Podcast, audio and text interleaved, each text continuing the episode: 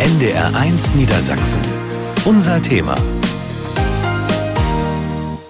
Der Begriff Russlanddeutsche ist an sich schon problematisch. Und viele Menschen, viele junge Menschen, die hier sozialisiert sind, die betrachten sich nicht als Russlanddeutsche, weil sie sind eben einfach nur Deutsche, die in Deutschland leben. Und daher kommen auch viele Probleme, die jetzt auch wir aktuell haben. Es wird auch vieles falsch erzählt. Und es gibt freche Leute, die das erzählen und besser wissen. Leider. Es ist sehr widersprüchlich, was alles um unsere Volksgruppe passiert. Ja. Es ist gespalten, aber eigentlich nur ein Teil. Russlanddeutsche in Niedersachsen. Sie gelten als gut integriert, sind aber immer wieder auch mit Vorurteilen konfrontiert. Zum Beispiel, die Russlanddeutschen sind rechts und wählen AfD. Oder jetzt während des russischen Angriffskriegs auf die Ukraine. Die Russlanddeutschen stehen unter dem Einfluss russischer Medien und finden insgeheim Putin gut. Warum halten sich diese Vorurteile so hartnäckig, obgleich sie widerlegt sind? Wie denken in Niedersachsen lebende Russlanddeutsche über diese Frage? Wie sehen sie sich selbst? Wie werden sie von anderen gesehen? Und was ließe sich aus der Geschichte der Russlanddeutschen für die Gegenwart lernen? Um das zu erfahren, sind wir heute Abend unterwegs in Osnabrück und Kloppenburg, in Wolfsburg und im westfälischen Detmold. Herzlich willkommen zu unser Thema. Am Mikrofon heute Brigitte Lehnhoff.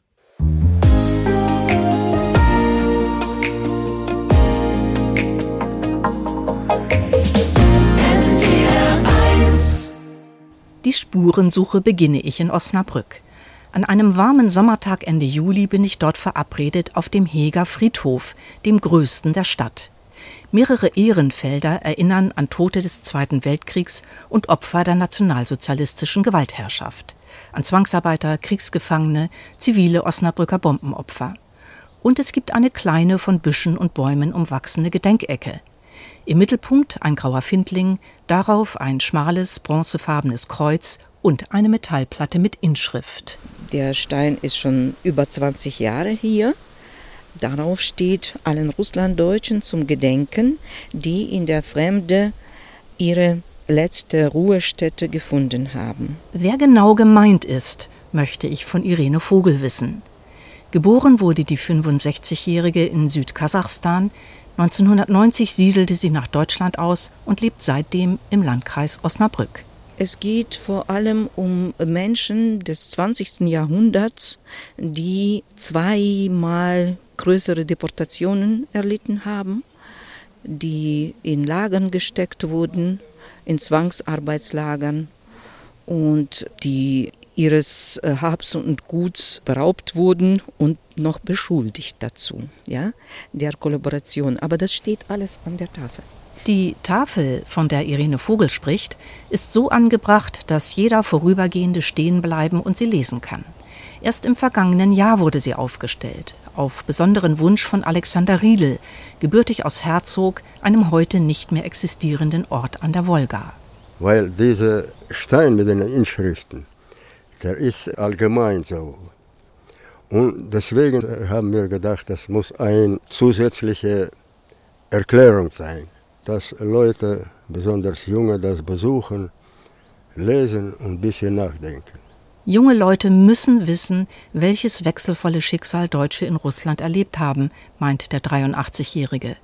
Im Zarenreich als Kolonisten willkommen, gerieten sie im Ersten und Zweiten Weltkrieg zwischen die Fronten. Als Deutsche in Russland standen sie unter Generalverdacht, Spione des Feindes zu sein. An die katastrophalen Folgen erinnert der Text auf der Tafel. Irene Vogel liest eine Passage. Der Gedenkort soll an den Stalin-Erlass vom 28. August 1941 erinnern.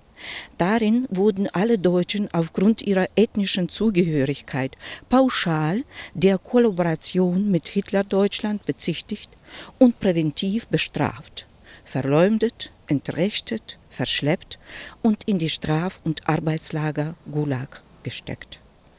Erst 1956 wurde das Kommandaturregime aufgehoben. Bis heute erfolgte keine vollständige Rehabilitierung. Der 28. August wurde zum Gedenk- und Trauertag der Deutschen in und aus Russland. Jedes Jahr am 28. August, auch in wenigen Tagen wieder, versammeln sich Russlanddeutsche aus Osnabrück und Umgebung an der Gedenkstätte. Aber nicht nur dann. Die 66-jährige Irma Reinhardt zum Beispiel kommt hierher, um ihrer Mutter zu gedenken, die früh im russischen Novosibirsk verstarb. Weil meine Mutter äh, musste leider schon mit 49 ja, ins Jenseits gehen, weil man als deutsche Faschistin nicht richtig versucht hat, ihr zu helfen. Sie hatte Krebs und ist sehr jung gegangen. Und für mich ist das das Familiengrab. Genauso empfindet es auch Ludmilla Wilhelm. Sie ist 69 und gebürtig aus dem Ural. Das ist für mich wie Familiengrab. Ich erinnere an meine Eltern. Die sind auch Anfang Krieg nach Sibirien, Nordural verschleppt. Meine Onkels, einer ist verschleppt nach Nordural, andere wurde nach Chabarsk verschleppt und erschossen als Feind von Kommunisten. Naja, das ist lange Geschichte, aber das ist wahre Geschichte. Die aber nicht jeder wissen will, sagt leise im Hintergrund Irma Reinhardt. Nicht jeder will es wissen und ich meine nicht mal nur die hiesige Einheimische. Also es ist ein sehr, sehr kompliziertes äh, Thema, ein sehr beladenes Thema. Und über dieses komplizierte, beladene Thema wollen wir in kleiner Runde weiterreden. Wir fahren in die Osnabrücker Innenstadt und setzen uns dort bei Kaffee und Tee zusammen. Ich möchte zum Beispiel wissen, ob es gelingt, die eigenen Kinder für die Geschichte der Eltern und Großeltern zu interessieren. Meine Kinder sind mit sieben und zwei rübergekommen und jetzt, wenn ich mal anfange davon zu reden, wie schwierig es war, da rauszukommen oder versuche zu vergleichen, so das Krankengesundheitswesen, ja, hör auf, hör auf, so. Und dann habe ich mir gedacht, okay, dieses Trauma sitzt doch tiefer, als es mir lieb wäre. Und dann habe ich mir gesagt, so, dann gehst du einen anderen Weg. Du fängst an, alles, was du noch an Erinnerungen und Erfahrungen einsammeln kannst, schreibst du das auf. Habe ich jetzt damit begonnen. Und irgendwann kriegt das mein Enkelsohn und er soll dann entscheiden, was er davon hält, weil meine Kinder sind so jetzt drauf, dass sie unbedingt, unbedingt hier Fuß fassen wollen, dass sie sich mit den Einheimischen gleichstellen können in allen Bereichen, damit ja nichts daran erinnert irgendwie, aber das ist keine Art von Leugnung. Ich glaube, das tut einfach zu weh. Anders ergeht es Ludmilla Wilhelm. Sie kann mit ihren Kindern über die Familiengeschichte reden. Und sie sammelt Gegenstände, die Erinnerungen lebendig halten. Zum Beispiel, ich habe solche Sachen wie Schneideschere, ein Handtuch, was meine Mutter gestickt hat, oder ein Gesangbuch. Alles bewahren wir, diese Sachen. Wir sprechen darüber. Zum Glück bei Gorbatschows Zeit, ich habe noch Papiere bekommen über meine Onkel einer ist verschwunden und äh, später erschossen in Khabarovsk. Das ist auch Dokumente, was wir bewahren jetzt. Wir wollen auch so ein Buch für Familie zusammenfassen, damit diese Geschichte nicht verloren geht. Es ist schwierig mit jungen Leuten das zu vermitteln, weil die haben, naja, haben viele auch Probleme und studieren und so weiter. Also ist schwierig.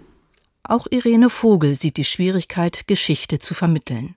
Erschwerend komme hinzu, dass die Generationen der Eltern und Großeltern wenig über das erlittene Schicksal von Deportation und Verbannung berichtet hätten, um die Kinder und Enkel nicht zu belasten. Dadurch sei aber auch Nichtwissen entstanden. Und daher kommen auch viele Probleme, die jetzt auch wir aktuell haben, weil man seine Geschichte selbst nicht kann, lässt es man auch die anderen erzählen und die anderen verleugnen das manchmal. Es wird auch vieles falsch erzählt. Und das ist ein Problem. Wenn man selbst das nicht weiß, muss man den anderen glauben irgendwie. Und es gibt freche Leute, die das erzählen und besser wissen. Leider. Diese Leute tummelten sich vor allem in den sozialen Netzwerken, sagt Irene Vogel. Eine gängige Argumentation lautet zum Beispiel so Ihr seid nicht die Einzigen, die dieses Schicksal erlitten haben. Stalin hat doch auch andere deportiert. Und jetzt habt ihr es doch gut in Deutschland. Hört endlich auf zu jammern. Nicht nur das Kleinreden und Bagatellisieren wühlt die Gesprächspartnerinnen auf. Auch die hartnäckig sich haltenden Vorurteile, gerade auch jetzt während des Ukraine-Kriegs. Da heißt es dann schon mal, hier alle Vorzüge genießen, aber Putin und seinen Krieg unterstützen. Alexander Riedel ärgert es, dass so oft alle Russischsprachigen in einen Topf geworfen werden. In Deutschland gibt es sechs Millionen Russischsprechende. Und das sind verschiedene. Und wenn einer da was sagt, muss man erstmal, wer das gesagt hat. Ich denke nicht, dass ein Russlanddeutscher noch ein bisschen Verstand noch, dass er sowas sagt. Aber niemand in der kleinen Runde bestreitet, dass es auch pro-russisch eingestellte Russlanddeutsche gibt. Wir kommen auf die Rolle der russischen Propaganda zu sprechen. Durch die Propaganda, ja, die denken selber nicht. Die denken nur, was im Fernsehen sehen, was da sagen und die kriegen diese Meinung. Und das ist kein Wunder, wenn jeden Tag der gleiche in Ohren kommt, natürlich. Die anschließende Diskussion lässt sich so zusammenfassen. Die Deutschen begreifen leider erst jetzt, wie sehr das russische Regierungssystem auf Lügen, Verleumdung und Propaganda baue. Und sie müssten sich klar machen, dass ältere Russlanddeutsche jahrzehntelang in dieser Atmosphäre gelebt hätten. Manche seien weiterhin anfällig für Propaganda, die meisten aber nicht. Nur seien sie generell skeptisch oder auch misstrauisch gegenüber Politik und Regierung.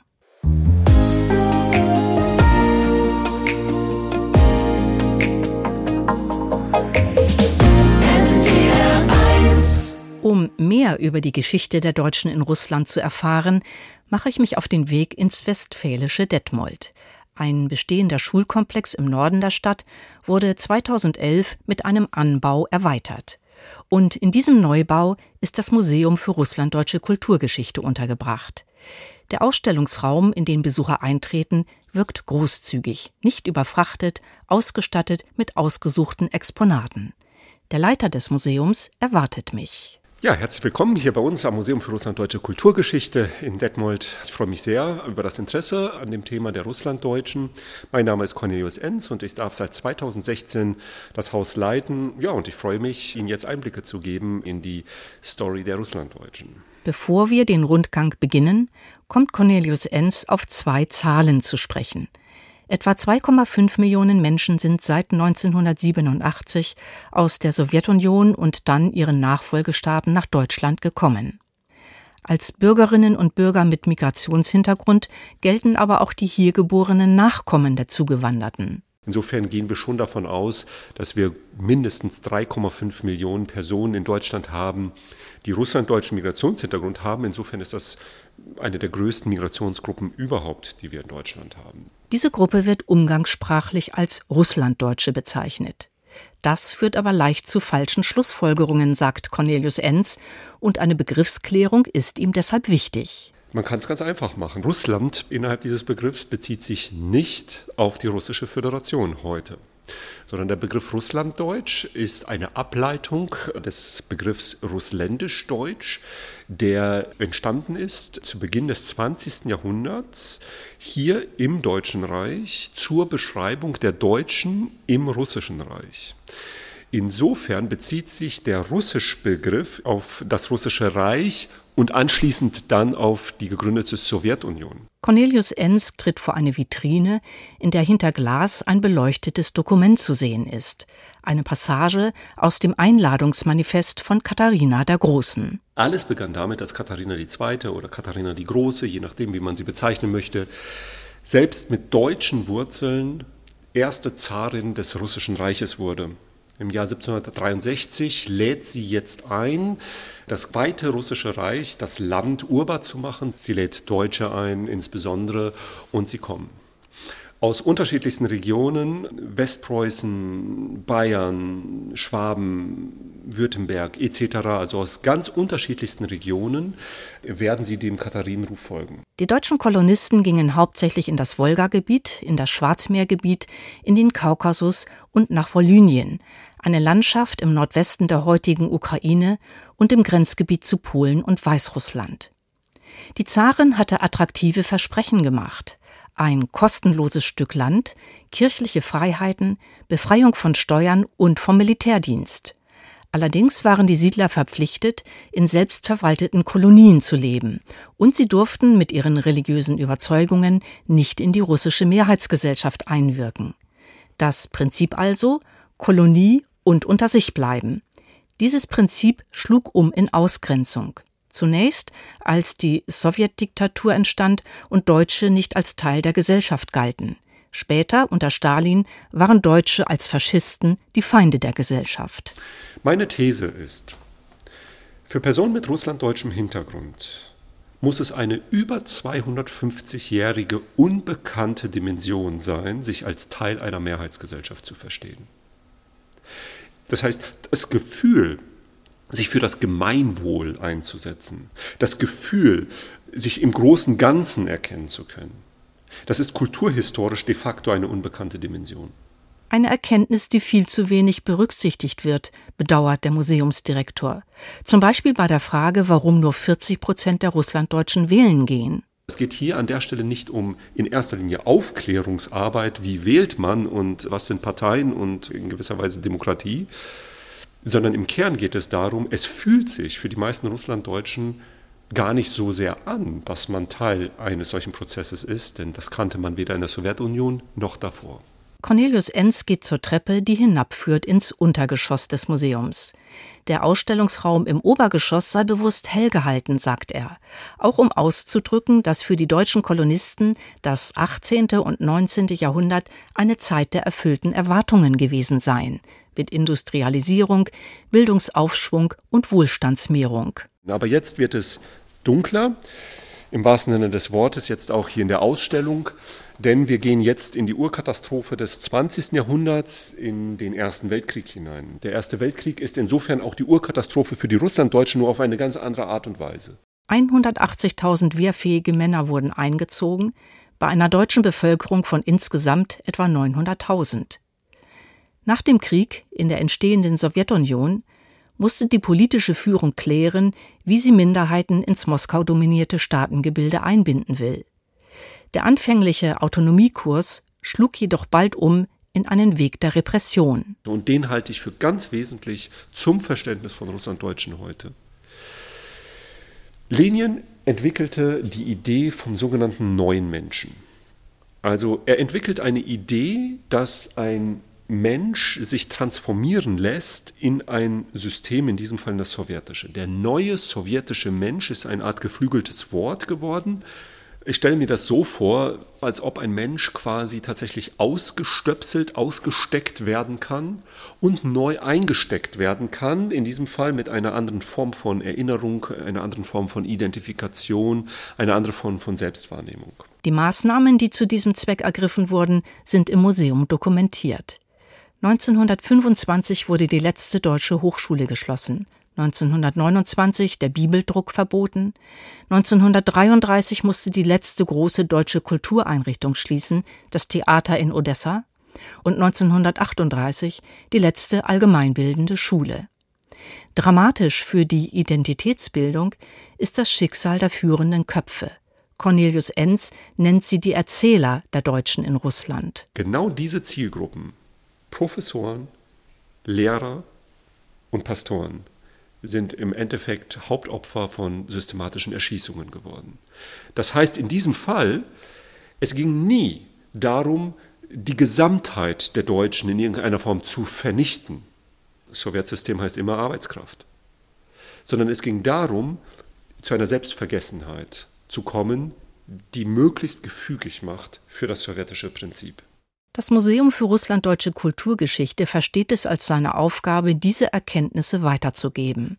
Zum einen an die Mehrheitsgesellschaft. Denn kein Schulbuch in Deutschland hat eine Seite dazu, etc. Es gehört halt nicht zum kollektiven Gedächtnis bei uns in Deutschland. Und das wird dann hier klarer und es wird deutlicher, was das für Personen sind und was ihre Story ist und dass es sozusagen letztlich Teil deutscher Geschichte ist, die aber 250 Jahre nicht in Deutschland stattfand. Für Besucher und Besucherinnen mit russlanddeutschem Hintergrund bietet das Museum mehr als nur Erkenntnisgewinn, beobachtet Cornelius Enz. Es wird als ein Erinnerungsort wahrgenommen, an dem man tatsächlich eine Art Selbstverstehen ermöglicht bekommt. Man kriegt hier zum Teil erst rückwirkend die Erkenntnis, warum man so wenig zu sich zu sagen hat. Warum man in so einer kleinen Familien-Community auskunftsfähig ist, aber darüber hinaus keine Metageschichte hat. Warum das so ist und aus welchen Gründen sozusagen das so ist, dass die Sowjetunion das auch tatsächlich gewünscht hat, Selbstvergessenheit als Prinzip, Transformation in den neuen sowjetischen Menschen etc., das verstehen viele im Sinne des Fühlens auch erst hier. NDR 1 Niedersachsen. Unser Thema. Laut Statistik lebten im vergangenen Jahr in Niedersachsen rund 322.000 Spätaussiedlerinnen und Spätaussiedler. Das entspricht etwa vier Prozent der Bevölkerung. Der juristische Begriff Spätaussiedler erfasst Personen, deren Vorfahren nach Russland ausgewandert waren und die als Folge sowjetischer Diktaturerfahrung nach Deutschland zurückgekommen sind. Zur Massenbewegung wurde die Rückwanderung Anfang der 1990er Jahre nach dem Zusammenbruch der Sowjetunion.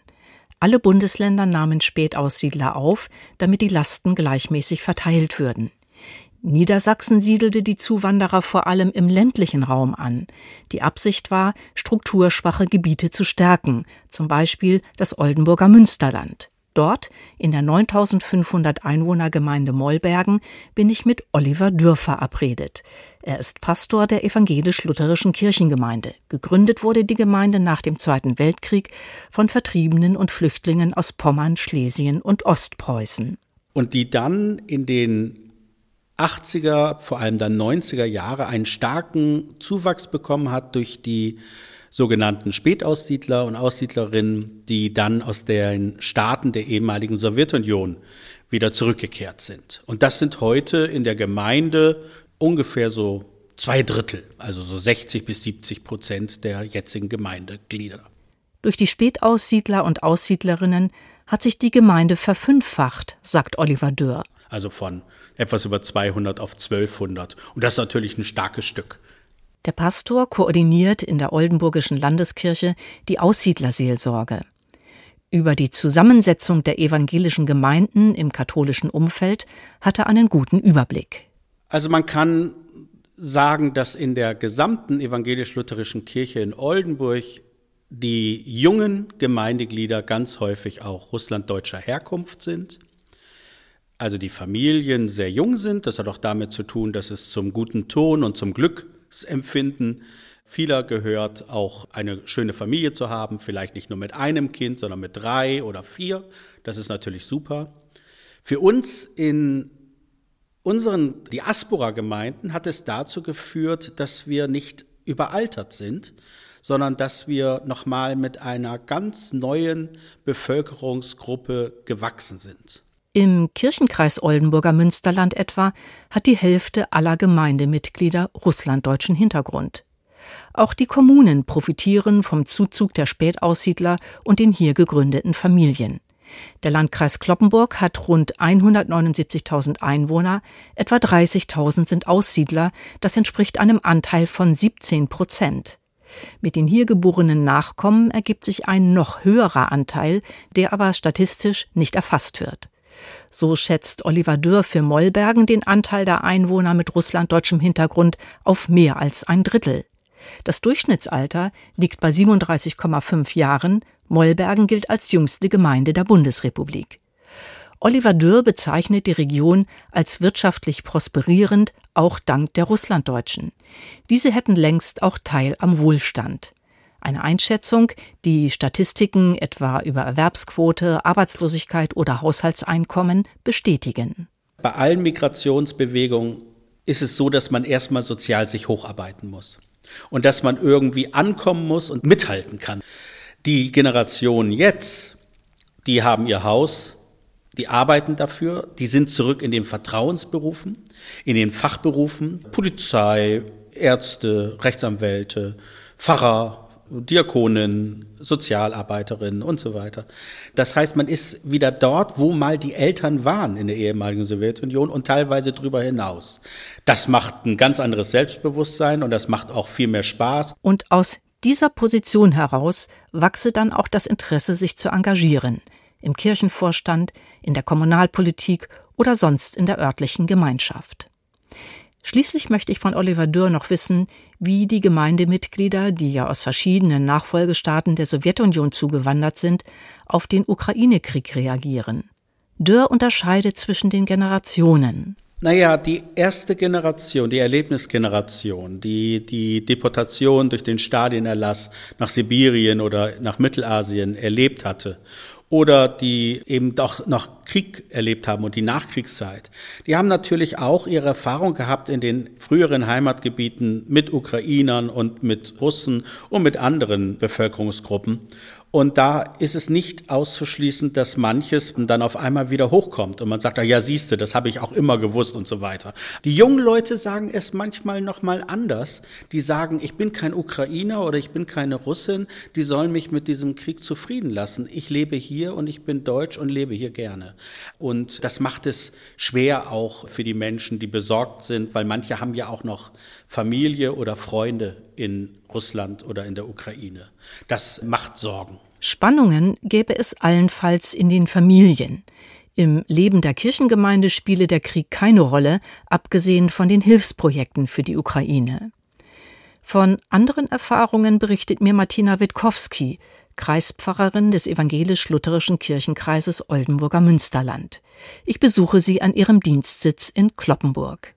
Da höre ich Verschiedenes. Es gibt Kollegen, die sagen, nein, hat sich nicht viel geändert. Es gibt aber auch Kollegen, die sagen, da ist regelrecht mindestens eine Irritation, wenn nicht sogar eine Spaltung geschehen, wenn deutlich von einem Krieg gesprochen wurde und der verurteilt wurde, dann sind auch manche Gottesdienstbesucher nicht mehr wiedergekommen. Von offenen Konflikten berichtet aber auch die Kreispfarrerin nicht.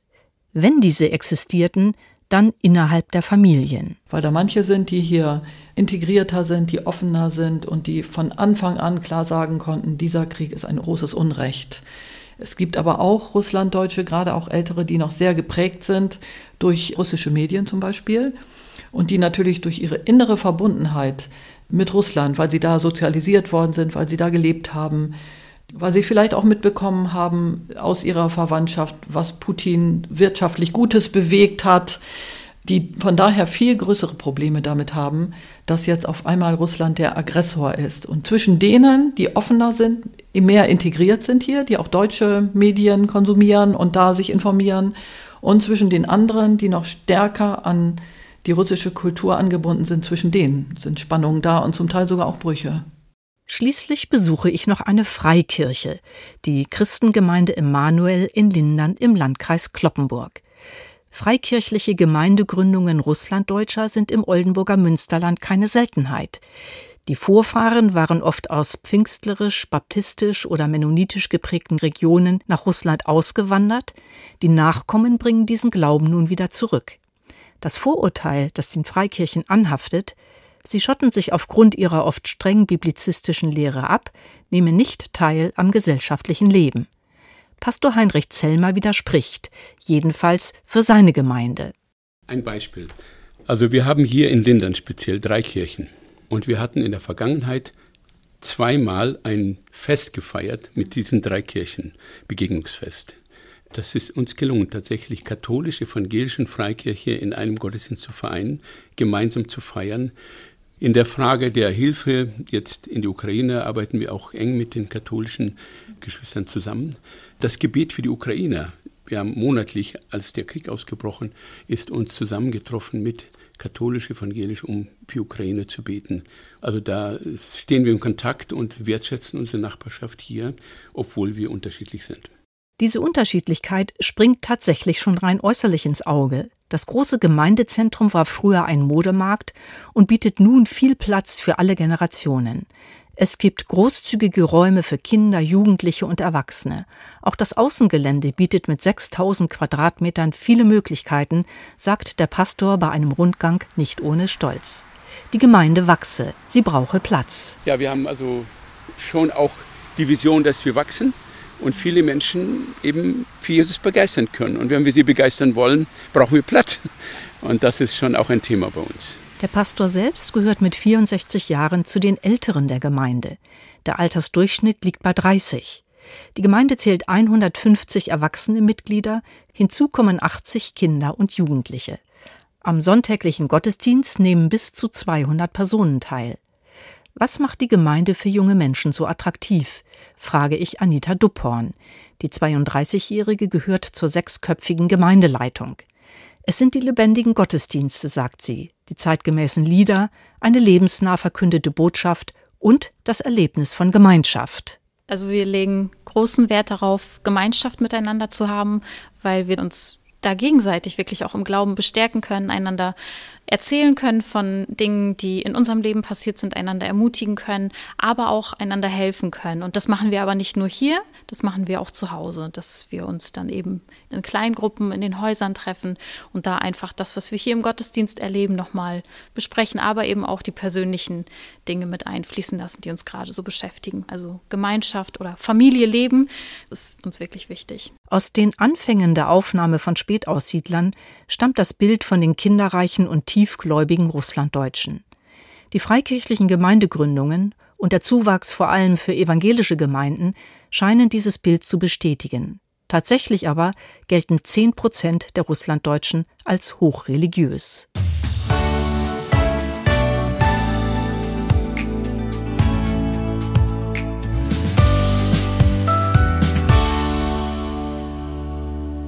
Viele Aussiedler sind Mitglied der Landsmannschaft der Deutschen aus Russland. Diese versteht sich als Interessenvertretung, Hilfsorganisation und Kulturverein. Die Landsmannschaft ist auf Bundes-, Landes- und Ortsebene organisiert und zum Angebot der Ortsgruppen gehören in der Regel auch Freizeitangebote. So auch in Wolfsburg. Dort, in der Bonhoeffer Gemeinde im Stadtteil Westhagen, probt immer mittwochs der Chor der Deutschen aus Russland. Ein Volk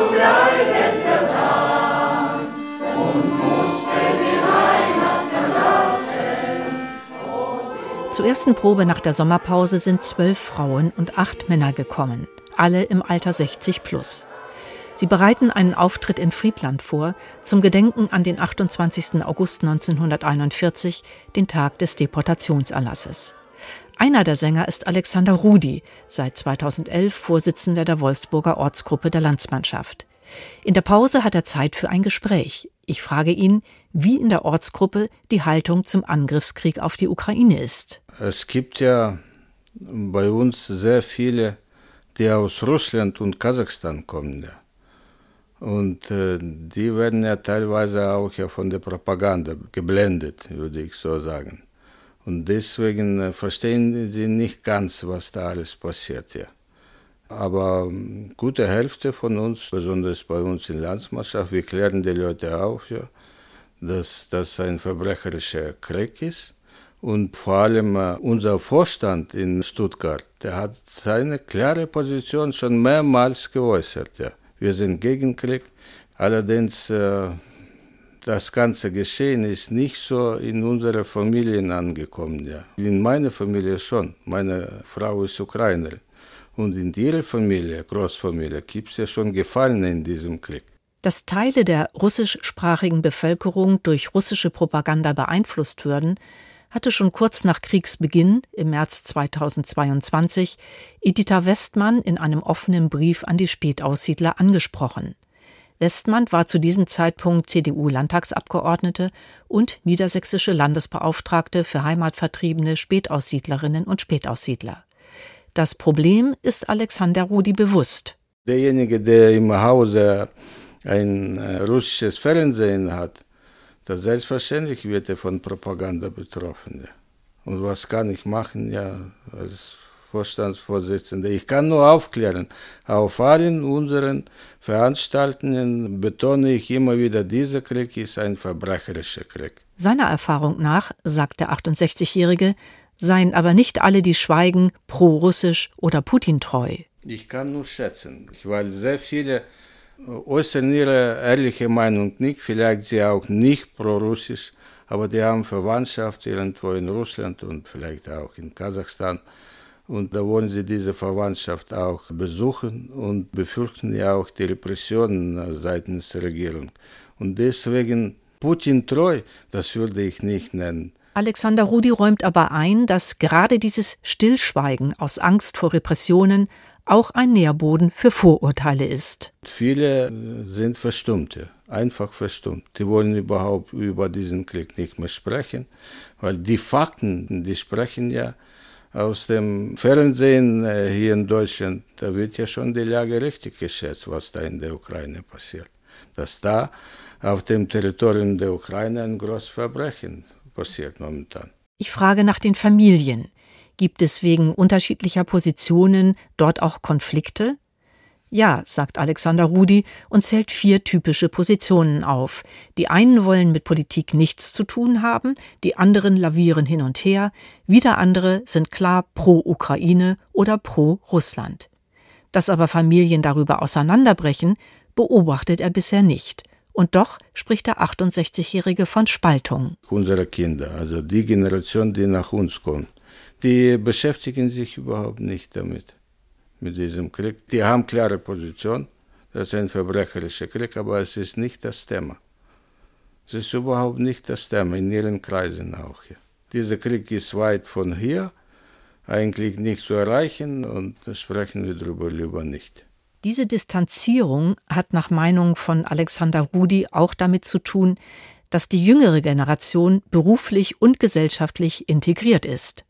Beobachten könne man das zum Beispiel in der Volleyballsparte der Landsmannschaft. Zusammen mit mir in unserer Volleyballsparte sind sieben Ingenieure. Und das sind unsere Kinder, ja. Die sind vollständig integriert hier und die sind eigentlich Einheimische schon.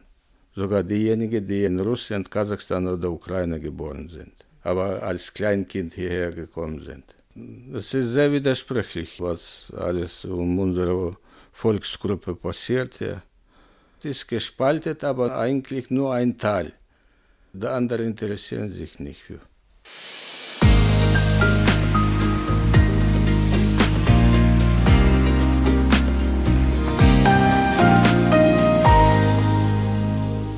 Im vergangenen Jahr 2022 legte der Sachverständigenrat für Integration und Migration eine Studie zur Integration von Spätaussiedlern vor.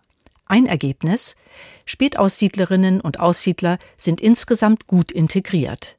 Ein weiteres Ergebnis Politisch bevorzugen sie nach wie vor die Unionsparteien, neigen jedoch verstärkt auch zur AfD, aber auch zur Linken.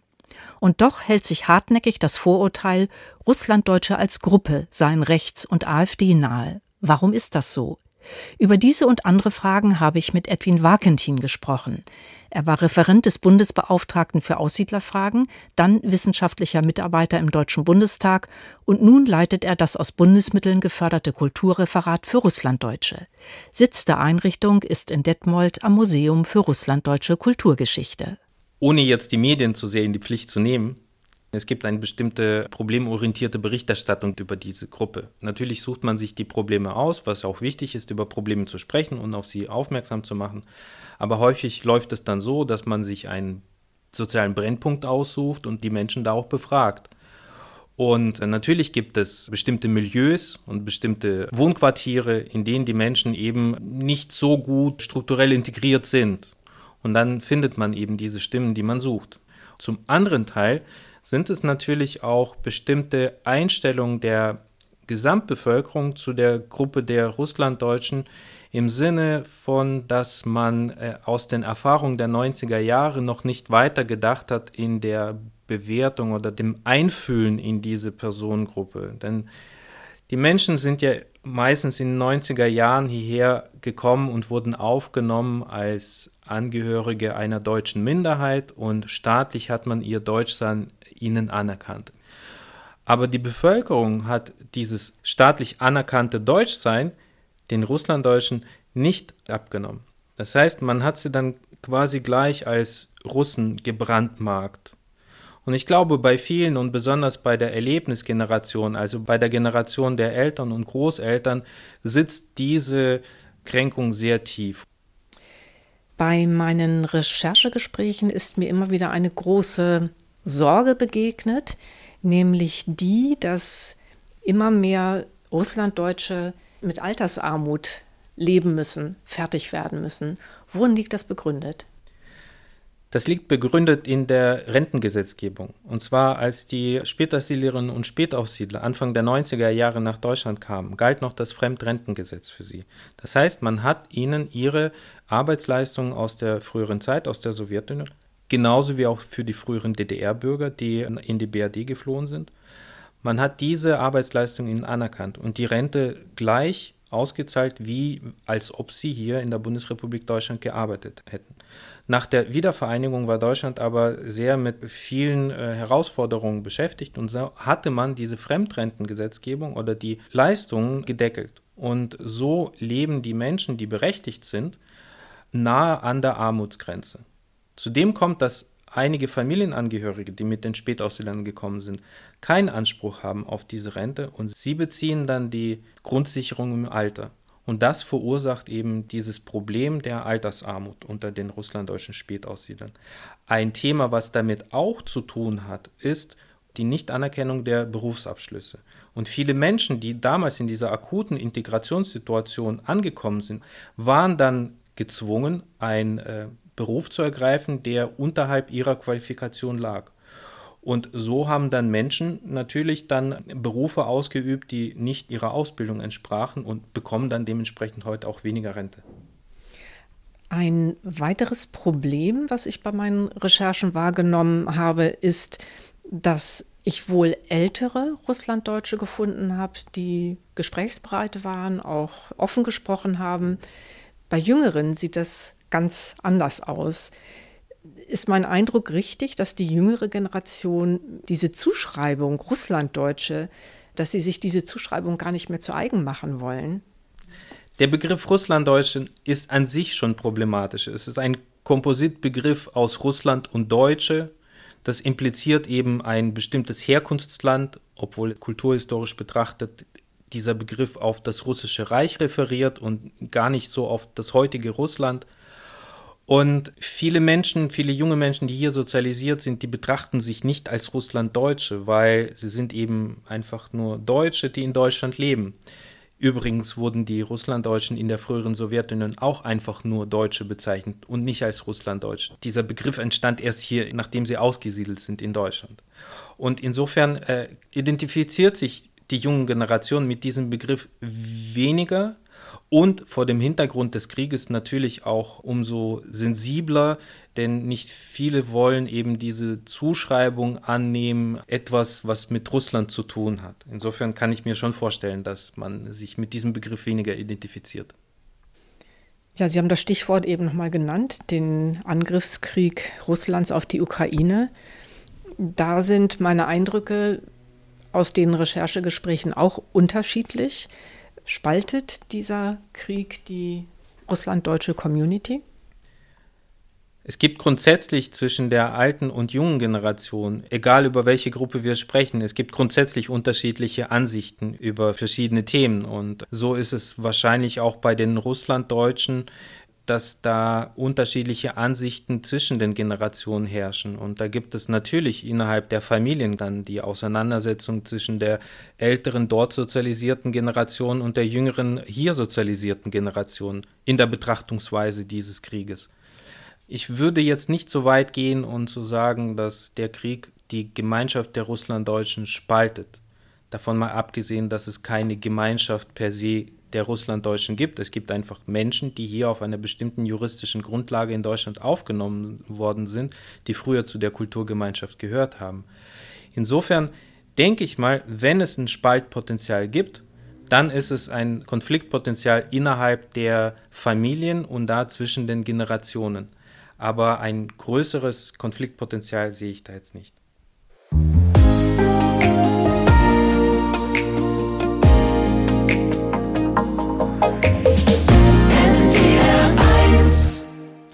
Das war unser Thema am Donnerstagabend zwischen Integration und Vorurteil Russlanddeutsche in Niedersachsen. Am Mikrofon verabschiedet sich Brigitte Lehnhoff. Ich danke für Ihr Interesse und wünsche einen angenehmen Abend.